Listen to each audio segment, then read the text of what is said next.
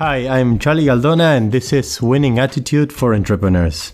What I try to do with the winning attitude is bring these small tips and tricks, very small things that try to change and, and give you a better quality of life in general. And it's for entrepreneurs, but it's for everybody. Yeah. And what do you think about this um, words build worlds? Uh, that, that we had it some time ago, Yeah. I remember, and we went all around, and, and it was with the appreciative inquiry and everything. But I can imagine you were telling me already that this, the way you put up the setting, maybe it's not the words. it's Also, uh, it's also, uh, very much. something physical, uh, but it's uh, somehow uh, uh, an expression also. It's, Yeah. it's the way you, you start with something. Do you think that helps uh, to to make a shift in the attitude of Yeah. everybody? Yeah, the power in words, man. Yeah. It's super strong. Uh, yeah. Uh, And even by actively trying to change it or or asking, um, often it's also about asking, what do you mean with that word? Because Yeah. to me it might be something else, and to you. And by sometimes just making a change of like, we had a workshop where there was part of the group was already in there for three times, and then there was part of the group that was new. And then we could either call them the newies or whatever, or the um, the more trained ones and the less trained ones. So, so we really thought about okay, how do, and then we call them the fresh eyes Okay. or something. Yeah, yeah, That gives them the a word. new Yeah, yeah, meaning yeah. to what they're adding to the group. Or, um, yeah, in in performatory where I teach social innovation, they we call ourselves experts, not teachers, because teaching then gives other people the the student teacher role. Now, I think the power of words is a super super good tool, and you know we had that a lot in, um, and this is this beautiful term that uh, people might want to look up. This social constructionism Yeah. of uh, which basically has the philosophy of looking at the world like the truth does not exist Yeah. at least not one truth. Yeah, there's yeah, always multiple interpretations. Then then words create those truths right? So you can change it up but you can also use it to investigate. Yeah. so it goes both ways. Like trying to understand people helps with explicitly asking for what do you mean with words but Yeah. also adding words to a conversation that can uh, change your mindset I ask it because I, I see I see it a lot trying to make a shift on the attitude. There's a guy that, that I really like. The, he made it. Uh, he made a formula. He said that uh, the the value of a person comes from the experiences you have plus the knowledge you you acquire, but then multiplies by the attitude. So if you have a, a shitty attitude, Yeah. it will it won't work.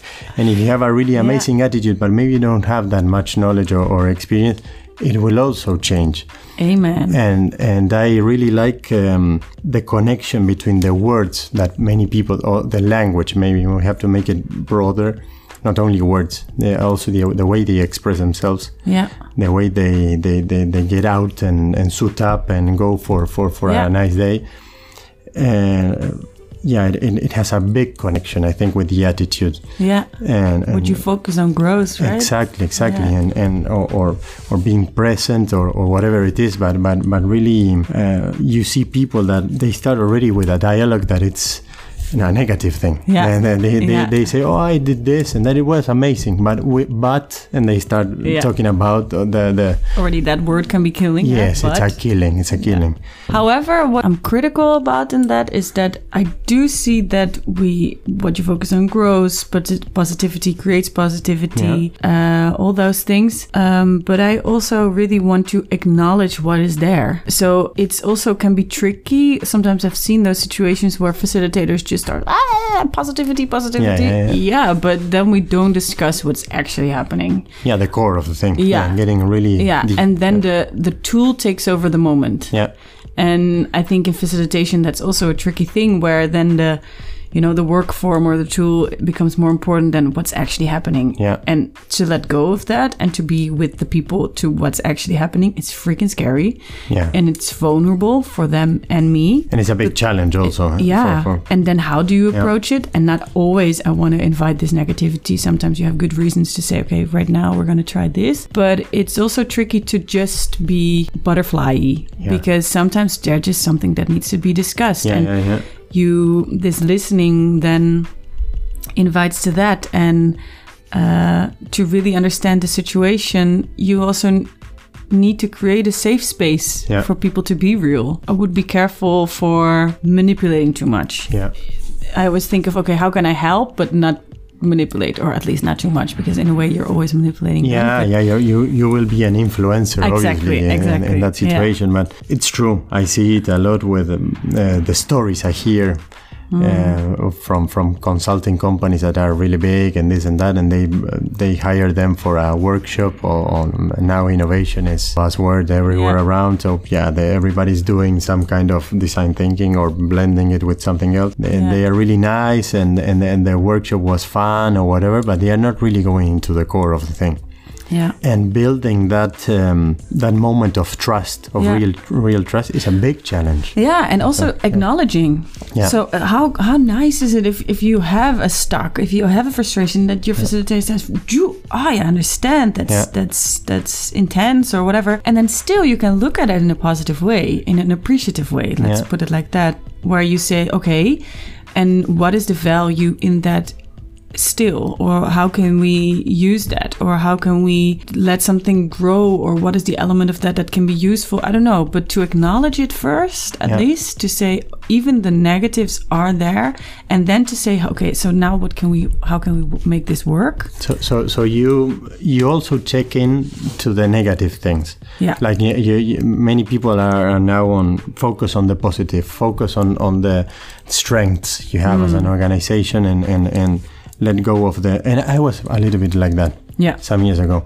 I was like, okay, we have all these flaws, but let's focus on the strengths. yeah And some time ago, my coach of my CrossFit coach, he was he, he's a, a professional, also a sports guy, yeah. And and he was really frustrated on on one one competition that something went wrong, and he said, I need to focus on these flaws to make them make them stronger. I, I need to to improve in these things, and I was more on the dialogue of, but maybe focus on the things that you're really good, and that would boost you. Yeah and that changed my mind because he, he was really explaining like uh, on these good things that i'm really good i need to be better Yeah. but if i don't tackle all, all of those as a professional sports person i won't evolve he was talking about that and and, and that m- was a bre- breakthrough for me Mm. like okay maybe you really need to tackle it maybe not focus too much but you need to acknowledge them Yeah. you need, you need and then you can still choose then what do we decide to do or what is most Yeah. important here or um, because you can still be appreciative by acknowledging Uh, the, the the the less preferred or the negative or whatever but then not to make that the focus point again like Yeah. oh so you really feel like your communication is bad ooh ooh how can we what is bad in the communication and what is the worst and how can it what needs to be Yeah. improved and that's really then negativity into the room but Yeah. okay so you experienced the communication as bad okay so what do you mean by that? Uh, Yeah. and and what is important to you in communication? Because that's also one thing like negativity gives energy. Yeah. It's it's people who are dedicated to that topic because they complain. Yeah so there's some kind of relevance in that for them so, so, you're using frustration as, a, as empowerment yeah somehow okay yeah yeah cool. it can be Yeah. very empowering to to hear okay so i hear that you and why, why is it important for you to have good communication Yeah. and what does it mean to you to communicate well and then we build something from it again yeah, yeah, yeah, so yeah. we, but if we say the communication bad okay we're not going to do anything with that then i would also say who is this guy you know standing in front of me saying that he helps me or she helps me she's not she's not listening yeah, yeah, yeah, yeah, yeah. so it where where there's negativity, people care about the topic. Okay. So then how can you tap into, hey, I see that you care. What do you care about? Who Yeah. are you here? Yeah. So, yeah, it's something I, I never thought about it, but yeah, obviously it, there's a lot Makes of energy going. sense, right? Yeah, it makes a Yeah. lot of sense. Because if they wouldn't Yeah. care, then Yeah. you can definitely not change Yeah. it. In every organization, in every person, every person, there will be a problem. They Yeah. will have a problem. They will have some kind of frustration. They will. And also that is human, right? There's Yeah, this, we are like this that. There's a lot of- psychologist now. I forgot his name. This Flemish guy. He's he's rather funny, but also very intelligent. On where he claims we lost the understanding of how it is to be unhappy. Yeah, We freak out too much if we have a bad day. yeah. Yeah. th- or if we're bored. Yeah, Yeah. I have it with my children. They, the, the, the, my, my son was crying like crazy the other day because he was bored for, I don't know, five minutes. Yeah. I was like, okay, yes. And it's our fault, obviously, because we're giving a, a, a, a lot of things to to to, to do or, or, or to see or, or, or, or to interact but yeah it, you need to be bored sometimes. Yeah. you need to get frustrated you to, that that's part of, of being human i think of- of- of- Exactly. yeah yeah. I wanted to ask you about one thing you did um, on a festival some years ago. You're also a Mm-hmm. hands-on person. Yeah, I, re- I remember there was um, Yeah. a festival and, and It was you- Lowlands, yeah. The Lowlands, yeah, it's a big festival around here. Yeah. With uh, famous bands and thousands of people going there. But you built with a with a, a group of people. On that probably they are social innovators too. Something that that could be handy on that moment for, for the Mm-hmm. refugees. What, what, uh, tell me about that story.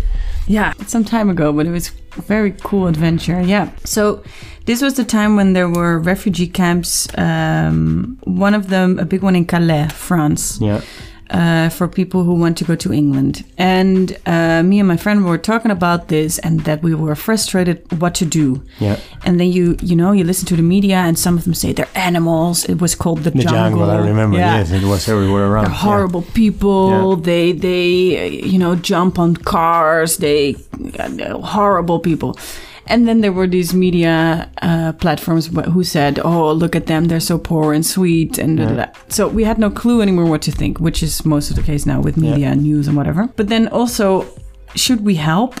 What is good here to do? Um, so we decided we don't know unless we go there. So we just packed our stuff and went to the to the camp. Uh, it wasn't a legal camp, so there was not like an entrance. So we Yeah, just yeah, had to find it. But long story short, it was a very nice day. Like people were super welcoming and uh, very friendly. But in living in hard circumstances, like when it rains, they, they just lived in tents. Uh, and when it rains, things get wet and they don't get to dry them because there's no laundry place or whatever. And then they have to throw them away because, you know, they, they have no space. So uh, we thought, what can we do? Yeah, no idea. No. And then we went back and then we started brainstorming. Nothing happened of uh, this golden idea. But then we started talking about the next weekend. What are you doing? Yeah, we'll go to Lowland Festival, la la. And I remember in the camp, my friend said, Doesn't this remind you of a festival?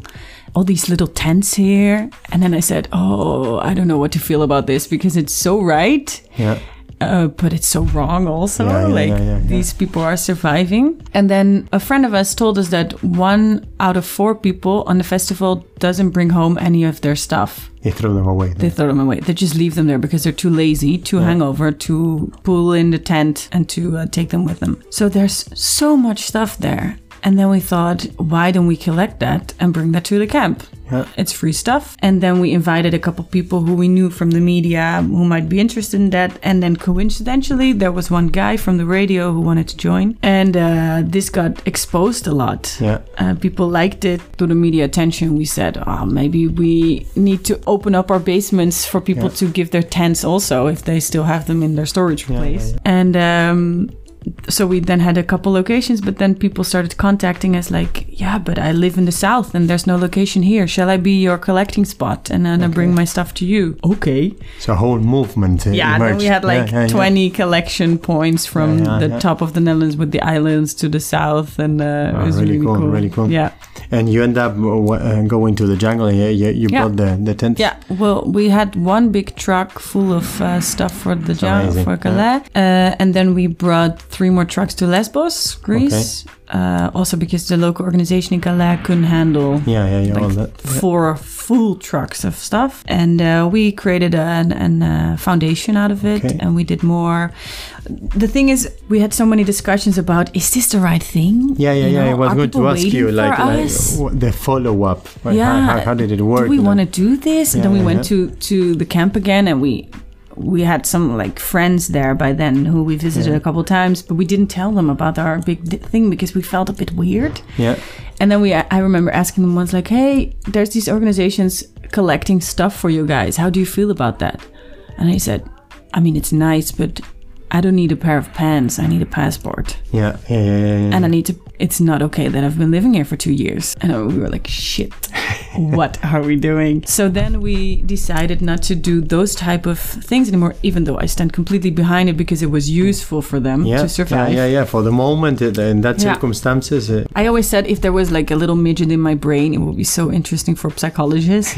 like within one day, I would go from I'm the hero of the world to oh my god, I'm the horrible person trying to make media attention out of things of Yeah, collecting of- of stuff. Of, uh, the French government went over the camp a couple times to completely erase it, but it's illegal. People come back. They come back, yeah. yeah, it's not like they had any facilities. They just want to go to England. And we just wanted to create more understanding. So we organized a couple events in Pakhuis de Zwijger in Amsterdam. very difficult to, to make a follow up on this thing. Yeah. But I really liked it is that something popped up from, from an idea, from a group of friends or, Yeah. a conversation or whatever. And uh, for that circumstance, for that moment, you are helping somehow some people. Yeah. So, so um, giving this added uh, value to their very low quality of life they Yeah. were having. And, and yeah, obviously it's a, it's a little band-aid to their Yeah. life. But well, some people need a band-aid to their Yeah. life sometimes and, and yeah and, and, and maybe you are not able to make to, to cure the whole situation but yeah, yeah. unfortunately, yeah. Yeah. Uh, well, this, this kind of things uh, happen, and and and and it's uh, really nice when it happens also within organizations that people Yeah. get together and say, okay, there there are some uh, resources uh, that could be allocated Yeah. for things, and and they Yeah, that was really Yeah. cool. Also, that you mentioned it because that was the, the the most one of the big insights of that is start, Yeah.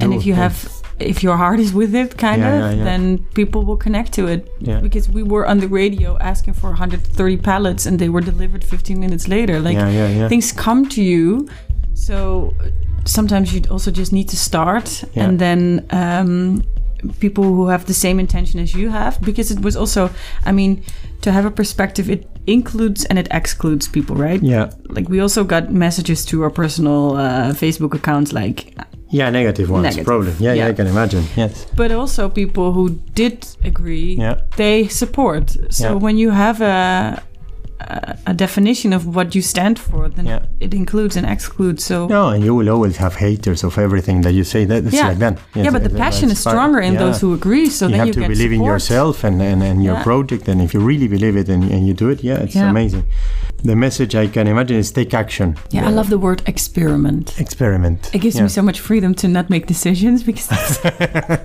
it's, it's like also hard ta- for take, me. take action on a, on a prototyping base yeah, prototype. You Yeah, know, yeah, yeah, it's The like- prototype and experiment. and is if like, it goes wrong it goes wrong yeah, Yes. then you learned at, for sure, and and then you see what it takes you. yeah and yeah yeah yeah So you don't need to know all, Yeah. not at all, but go, try, try, but- try. And and the word experiment gives me the freedom to. I still don't know, but I try. you yeah know? yeah yeah i love it because there, there's a circle of um, yeah that, that works on our mind. And, and there's a, a guy mark manson that wrote it on a, on a book and on his blog. He's a blogger. And he says that we get inspired by things. That inspiration brings us into a motivation and that motivation brings us into action. It's like a circle. And he said why, why don't we approach it the other way around? The same circle. But why don't we take an action? Yeah. so experiment for example.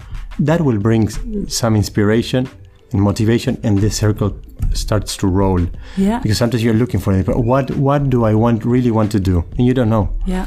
or, or what really motivates me and you don't know so do something Yeah. and in this case you you you did some, but something sometimes it's really do something even that has nothing to do with Yeah. with uh, and it will iterate and end up something in something else Yeah. so take action yeah Yeah, we were, we were just talking about that just before, right? Like sometimes when you look back, it makes sense. yeah yeah yeah, But yeah. when you're in it, yeah you don't no know clue why you don't know yeah this. what i talk about this uh, compounding experience that you end up adding up layers and multiplying and when you see it mm, some years later you say oh I, this Hmm. thing that i studied or this experience that i had or this business that i was uh, there or this lecture or, or, or, or a workshop or whatever had an influence on this other thing 10 years later so embrace the moment whatever you're doing if you're a, a part-time entrepreneur, if you're doing an internship and you say, "Wow, I'm serving coffee and this and that," but you're learning other Yeah. stuff, embrace it. Maybe in ten years you will really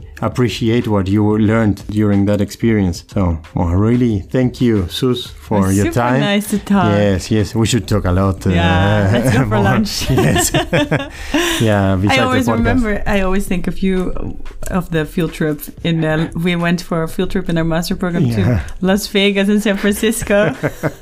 That's so much fun, and Yeah. now we have all these amazing yeah, yeah, talks. yeah, yes, really yes, later. But yeah, I, th- I really thank you, and and yeah, for obviously your experience, your knowledge, and bringing these ideas to my audience, and also the the influence you're having on young people that are, Hmm. uh, uh, yeah, learning or following a, a program at the university. That's amazing, also, and uh, I'm really happy for them that they have this opportunity to be there. It's great talk. Yeah, I look forward, and I also look forward to build some retreat uh, for maybe um, entrepreneurs that are more Spanish speaking because you also speak Spanish. So Un poco, un sí. poco.